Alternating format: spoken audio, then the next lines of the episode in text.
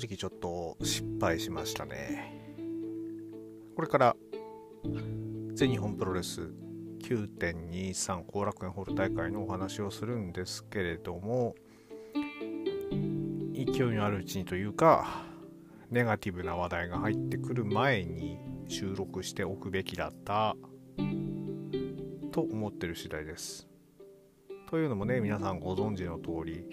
え、長きにわたり全日本プロレスのマットをさばいてくれておりました日韓レフェリーがですね、えー、10月いっぱいをもって全日本プロレスを退団されるというニュースが飛び込んできました。それこそ昨日のね、大会で姿が見なかったわけですけれども、どうやらその海外のね、あの団体のデスマッチ、そちらとかでね、あの姿を見ていたんで、ああ、海外出張だったんだなっていうことで、えー、思ってたわけですけれども、残念ながら、まあまあもちろん10月いっぱいってことなので、まだリングで見られるとは思うんですけれども、退団されてしまうという。10月付けかで対談ってことですからもう9月は試合がね全日ないんで終わりだったってことなんでしょうね。ちょっとねあのこの間の奥田リングアナの時もそうなんですけれども何かしらまあまあわだかまりがあって 出ていってしまう人間にそういうことをね用意するとも思えない。いやまだわだかまりがあるって言い切っちゃダメですけれどもまあまああの円満かどうかわからない人間にですね送り出す状況っていうのも作りにくいっていうのもわからなくもないんですけれどもそれでもファンは全日本プロレスというものをねあの応援していてその中の登場人物として、えー、それぞれを認識していたわけですから事前に、えー、今日で終わりですぐらいの話はねあのあっても場所は足らないんじゃないかと思うんですよね正直なところ、えー、そういったところでですねちょっとファンの、えー、なんつうのかな不信感をうん、強めてしまうような行動っていうのはね、まあ、もちろんそのやめます、じゃあ挨拶しなさいって言われて、いやいや、やめてクリングねでも挨拶なんかできませんよってね、本人たちが言うかもしれませんし、えー、そこはね、あのちょっと会社側の問題、そして、えー去る、えー、方たちのねあの気持ちというのもあるので強要はできないんですけれども何かしらね、えー、ちょっとあってもよかったんじゃないかなっていうのが正直な感想です。と、まあ、ネガティブな、え話題は、えこれまでにしまして、え本日も始めてまいりましょう。大会そのものは、え非常に面白かったわけですから、えこれからも盛り上げるつもりで頑張っていかないといけません。始めてまいりましょう。大好評、最強ワイルドにホゲホゲと。この番組は多感な時期にプロレスと最強スーパープロレスファン列演に出会ってしまったハッスルジョーが長い年月を経ていろいろ悟ったつもりで全く悟れていないプロレスのあれやこれやについて好きに喋ってしまうポッドキャストです。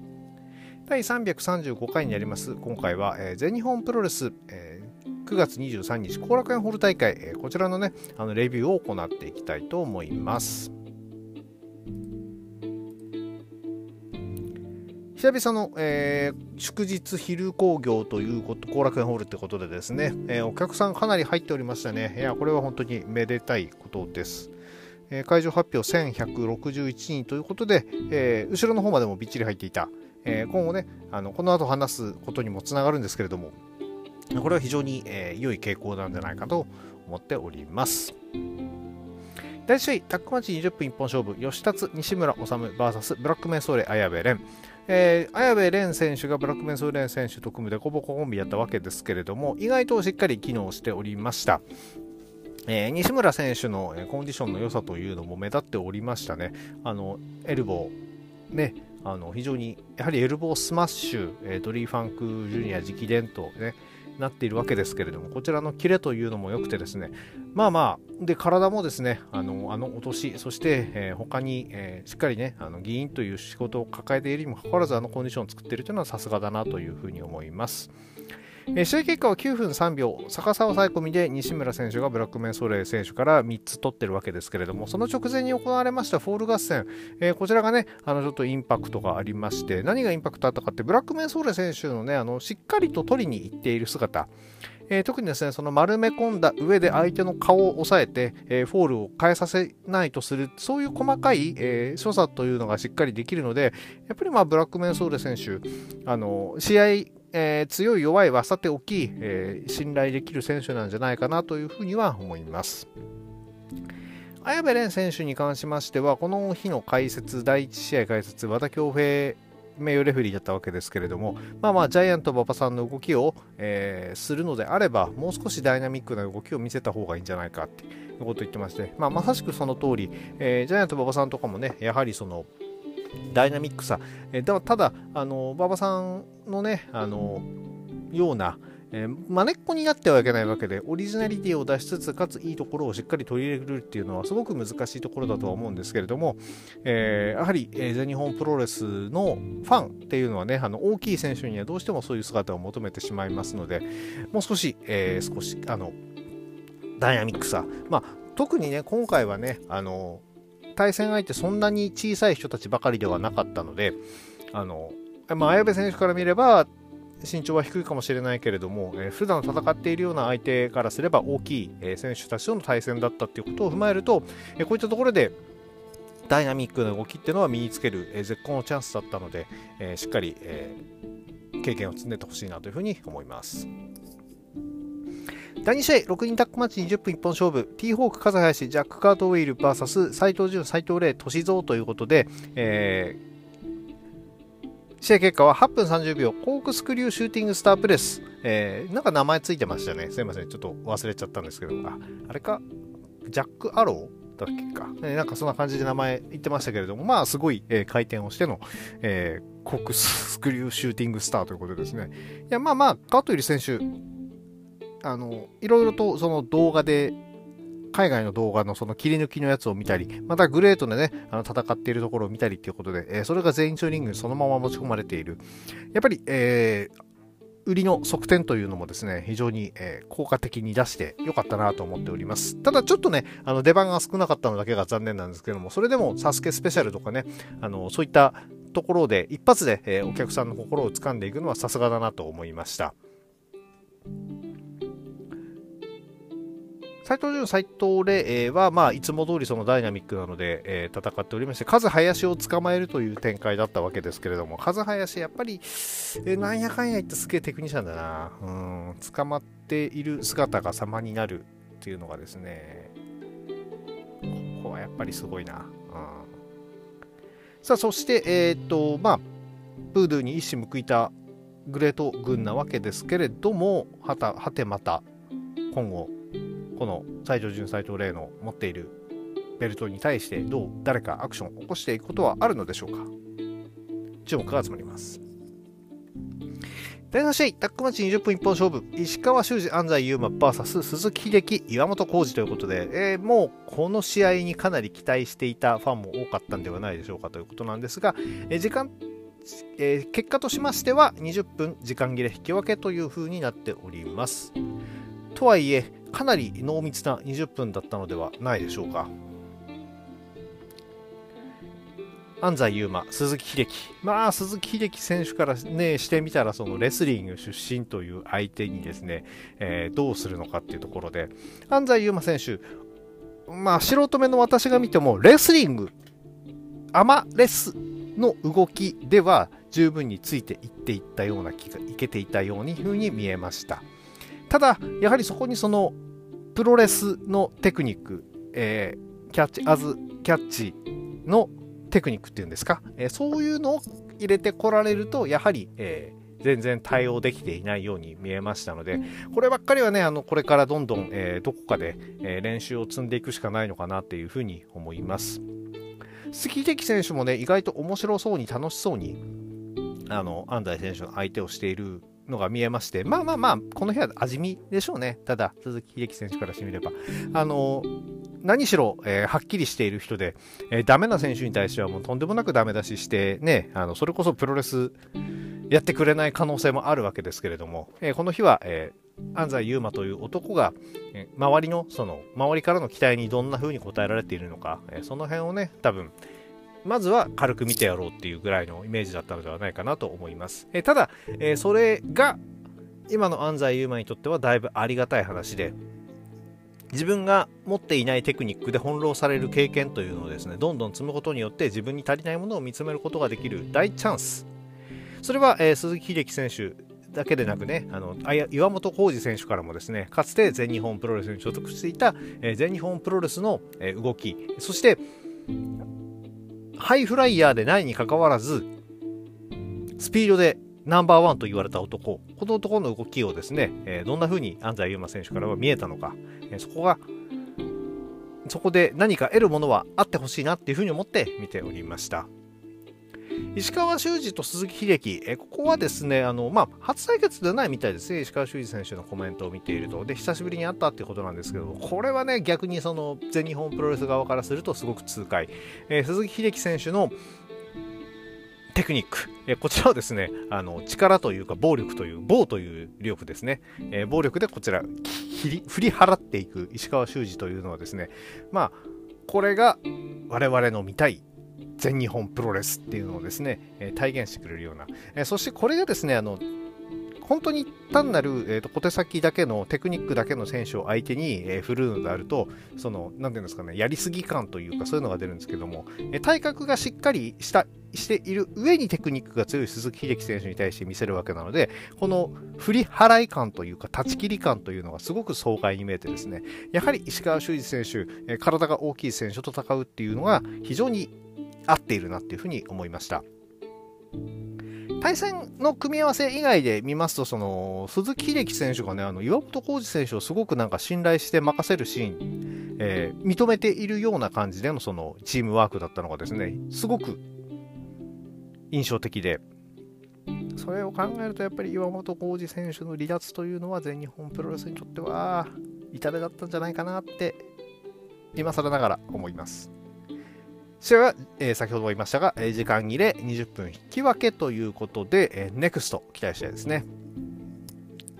第4試合、6人タッグマッチ30分一本勝負。宮原健人、青柳敦樹、ライジング隼人、VS 鈴木みのる、土井成樹、大森北斗、えー、この一戦はですね、えー、さっきのその入場者数の話につながるんですけれども、満員の後楽園ホールの2階から、ライジング隼人、青柳敦樹、そして宮原健人が入場。いやー、これ会場にいたら超盛り上がるやつですね。あの、個人的にというか、界隈でですね、勝手にデスペ席と呼んでいるですね、えー、階段のすぐ一つ前の席のところ、あの辺に座っていたらもう超盛り上がったんじゃないんですかね。このデスペ席のデスペはあの、エル・デスペラード選手ではなくて、えーと、レッスル1で、えー、にあったユニット、デスペラードの方ですね、お間違いなく。で、ここで見ててね、まあまあ、隼人、敦樹出てきたところで、まあまあもちろんその後にね、ケント出てくるっていうのもね、もちろん予想はついたわけでしょうけれども、いやー、会場いたらくそ盛り上がったな、これ絶対。羨ましい。一方の、えー、新鈴木軍の方はですね、普通に入ってきたんで、ここで鈴木みのるも後ろが出てきたらめちゃくちゃ面白いんだろうなと思ったんですけれども、えー、そこまでは、えー、やってくれませんでしたね。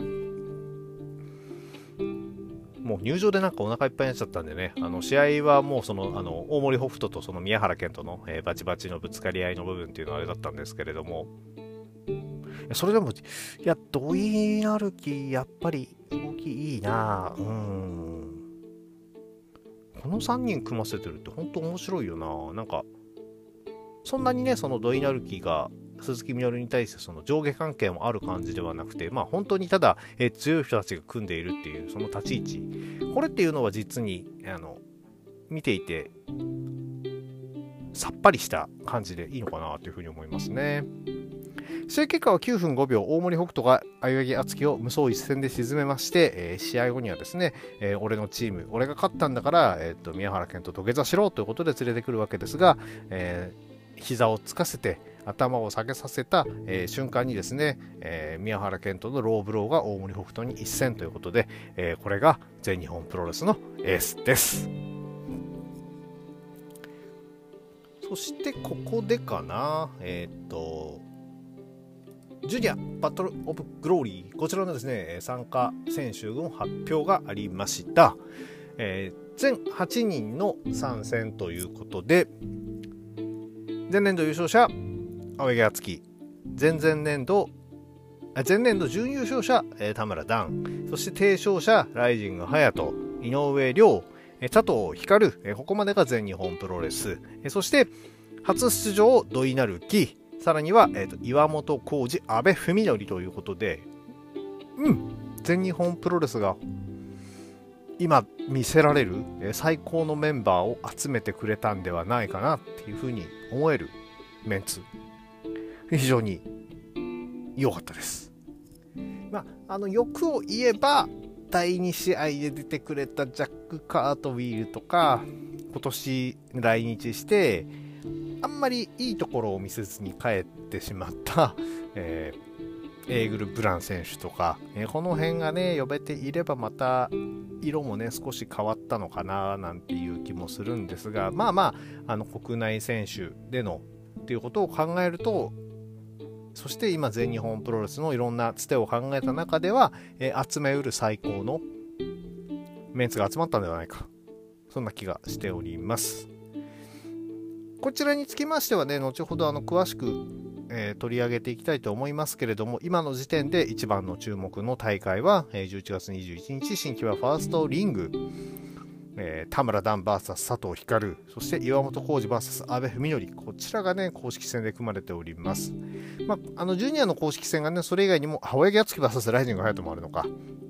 で、井上亮 VS 土井成樹ということで、ここちらで4試合あるんで、えー、今回は世界最強タッグと、ね、同時開催なんですけれども、残念ながら最強タッグの方の、えー、カードはちょっと弱めになりそうなんですけれども、それを踏まえ、それを、えー、踏まえてでもですね、その同対決ユニット、え同郷、同郷ユニットっていうのも変ですけども、あの昔なじみの、えー、岩本、阿部が組んで、あが戦うっていうのはね、あのこの辺のカードが組まれているっていうのは非常に注目で、いや、本当に新木場だからとっとと売り切れちゃうだろうな。うん、行きたい。こちら、えー、まだね、あの最強タッグの方はですね、まだににあの参加チーム発表されておりませんが、これちらは多分あれかな、えー、10月の後楽園ホールでやるんです、発表するんですかね、えー、なると思いますが、そちらにも楽しみですが、こちらまず出揃ったカード。えー、カード見てワク、ね、あのリーグ戦の参加選手見てワクワクするって、もうそれだけで嬉しい話ですよね。楽しみに待ちましょう。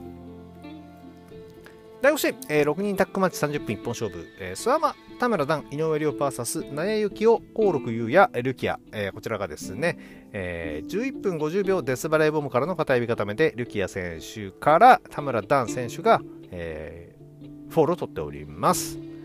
田村段選手、まあまあまあ、もちろん、この試合でも大暴れ、えー、ラリアットを駆使してですね、いや、すごいよな、本当に。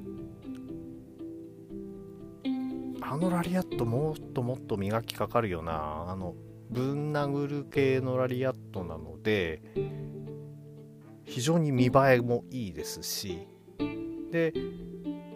この日最後決めたデスバレーもねあの斎藤麗をも仕留めるデスバレーボムということで、えー、かなり認知されておりますのでこの強さっていうのはもうあっぱれとしか言いようがないでしょう。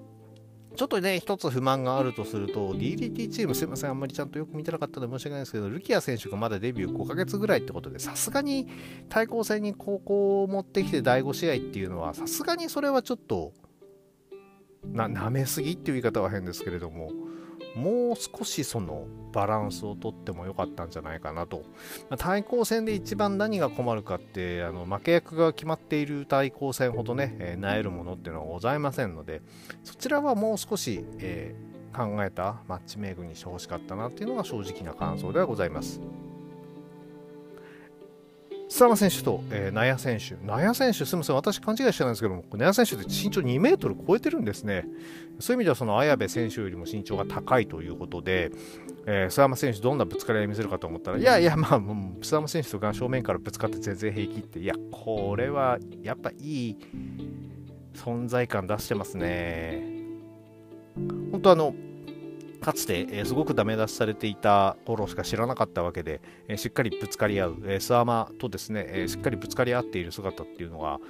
様になっていましたね。内選手、うん、最強タッグとか来るのかな？どうなんだろう。DDT からの、え資格ということで、納谷樋口組、前回すみません、樋口選手の名前でなくて申し訳ないです。まあもちろんそのユニットとか違うんであれなんですけど、ダイヤ樋口組とかでね、全日本プロレスとか来たら、これ全日本プロレスのね、そのアイデンティティを揺るがすようなチームがね、来るっていうことで、すごく面白いことになりそうな気もしますが、どうなっていくことでしょうか？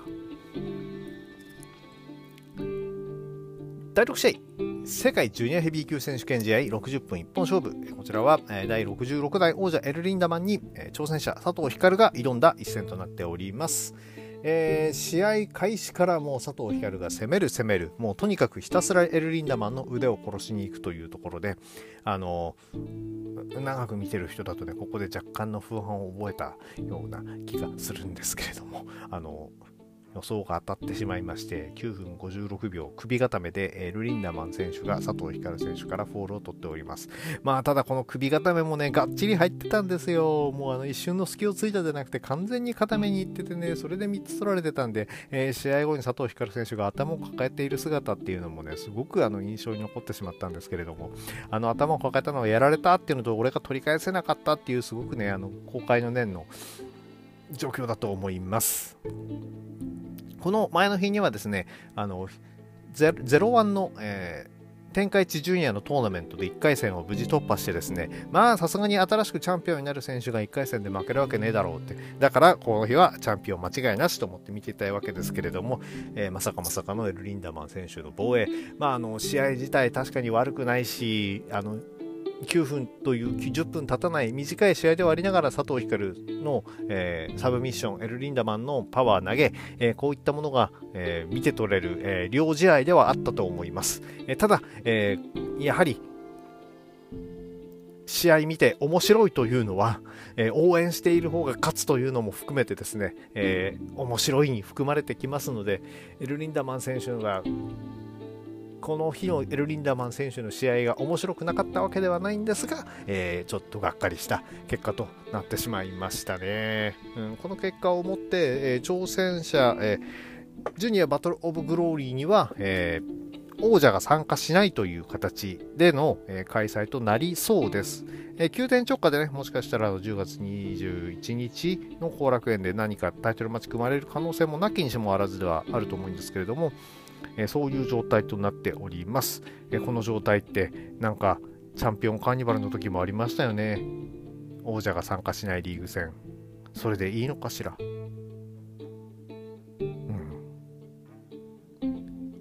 では、気を取り直して、第7試合、メイベント、三冠ヘビー級選手権試合60分一本勝負、青柳優馬 VS 本田隆起。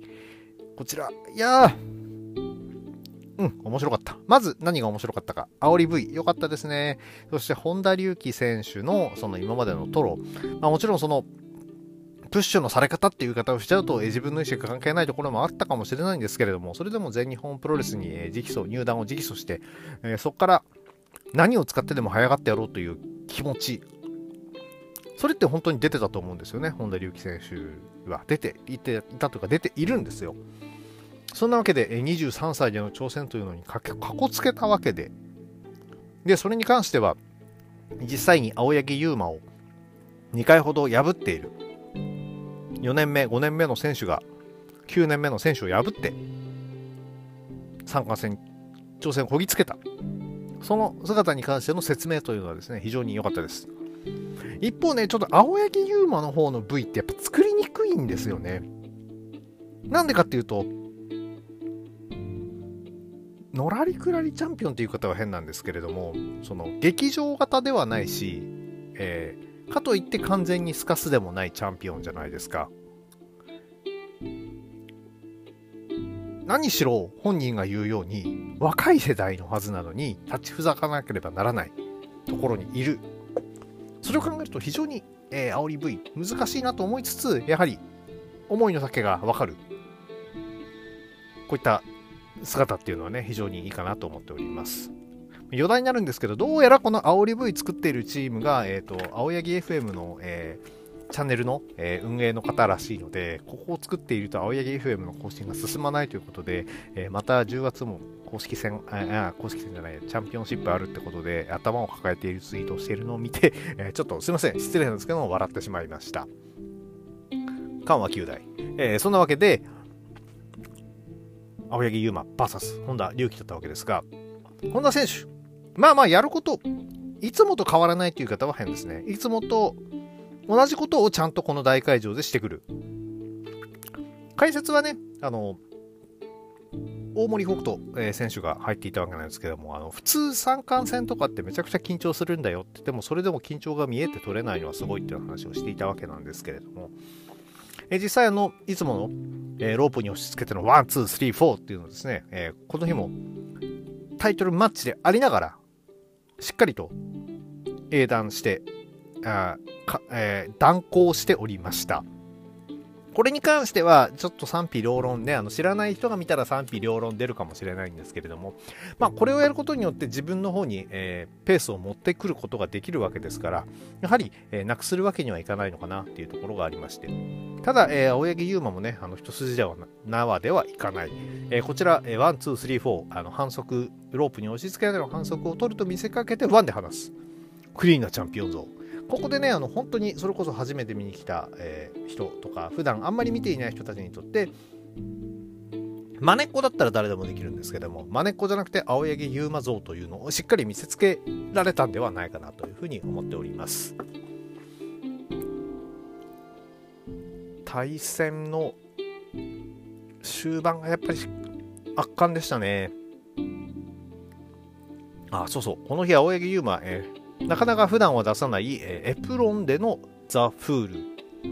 なだれ式フール。これはね、前回も出してたと思うんです。あ、エプロンでのロックスターバスター。そして、えー、なだれ式のロックスターバスター。こちらね、は前回も出してたと思うんですけど、ここからの畳みかけっていうのが、えー、なだれ式ロックスターバスターからのザ・フール。こちらをですね、なんと本田選手がキックアウトしております。ザ・フール多分キックアウトされたこと1回もないはずなので、んって思ったんですけれども、この後本田選手が、えー、ファイナルベント、返されたことのないファイナルベントを出して返される。ここで、えー、全日本プロレスの進化の、えー、一つ、あの、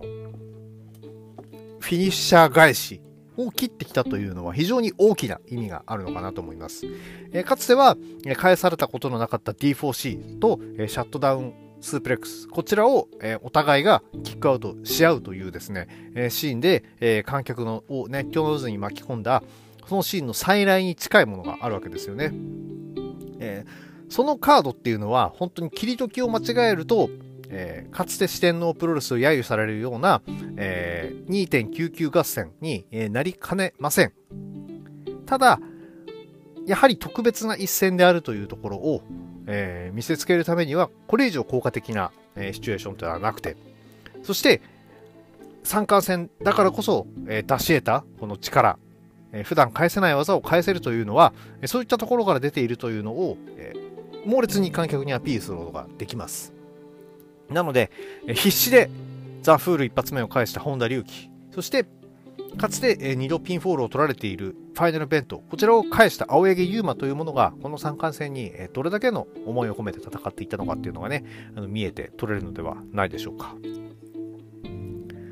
試合はですね、最後、えー、スピンキック、えラリアットとスピンキックのこの、えどちらをがしっかり決まるかというところだったんですけれども、やはり青柳優馬、このスピンキックというのがキーポイント。スピンキックからの、えーザ・フール、えー、こちらですね、えー、しっかりと、えー、22分46秒、えー、本田隆起を、えー、仕留めて、え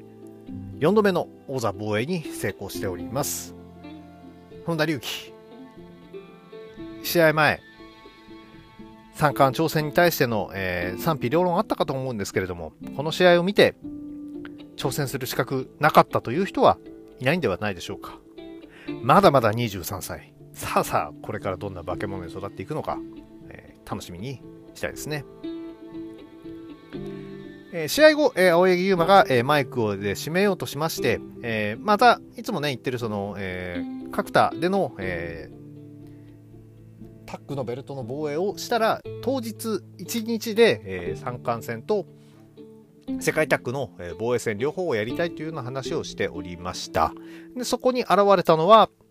試合を終えて、しっかりと、えー、身だしなみを整えた宮原健人。うん、ここで切ってくるか。まあまあ、もう本当にある意味、ある意味とかもう、今、全日本プロレスが出せる切り札カードですよね。これがついに切られることになります。10.21旗揚げ記念の日に全日本プロレス後楽園ホール大会で青柳優馬挑戦いやチャンピオン青柳優馬に挑むは宮原健人ということで確定いたしました。あの後輩にね、あの土下座を強要するようなやつを挑戦者に迎えたくないなんて言っておきながら、あなたその人のタッグパートナーなんですけどっていうのをね、あの思いつつですね、そこがやっぱりビジネスタッグたるゆえんなんだろうなと思って、ちょっと面白いと思いつつ、まあまあ今後の展望をちょっと考えますと、そうするとやっぱり、えー、予想、あの、防衛し、あの、角田では斎藤ブラザーズを退けて、連続でその日に世界タッグの防衛戦を2人でやった後にこの2人がシングルでしのぎを削るっていうのが理想なんでしょうかね。そうなると1日で全部どっちかは1日で全部全てを失う可能性があるってちょっと怖いですけどそれも勝負の掟なのかな？あそんなわけでですね、えー、次の挑戦者も決まったというところでこの日は本当に非常にハッピーエンドで、えー、まあジュニアヘビーのところだけはねちょっと残念でしたがただ、えこれに関してもちょっと繰り返しで申し訳ないですけども試合け試合内容は悪かったわけではないので悔しさが残るもののあの面白かった試合です。そして、えー、言うことないメインイベント。本当にね、あのよあの余計なこと最後に言うなって話なんですけども、ノイズがない大会は面白い。うん。余計なものがなかったのかなっていう。あれでもちょっと待って。余計なものなかったっつって大森さんいなかったらそれはそれでまずいな。なんでこの日大森さん試合なかったんだろう。いやいや、別に大森さんのことは大好きなんで余計なもの、そこは余計なものじゃないですよ。あの勘違いしないでくださいね。えー、そんなわけで、大会大成功だったんではないでしょうか。いや実に面白かった。でそんなわけで、えー、本日の、えー、今日ほげは以上になります。この番組では皆さんのご意見ご感想をお待ちしております。ツイッターのハッシュタグ、今日ほげでのつぶやきや、えー、DM、リプライなどやでコメントいただけますと、えー、お返事させていただきますので、えー、どうぞよろしくお願いいたします。それでは皆様、ワイルドな一日をお過ごしください。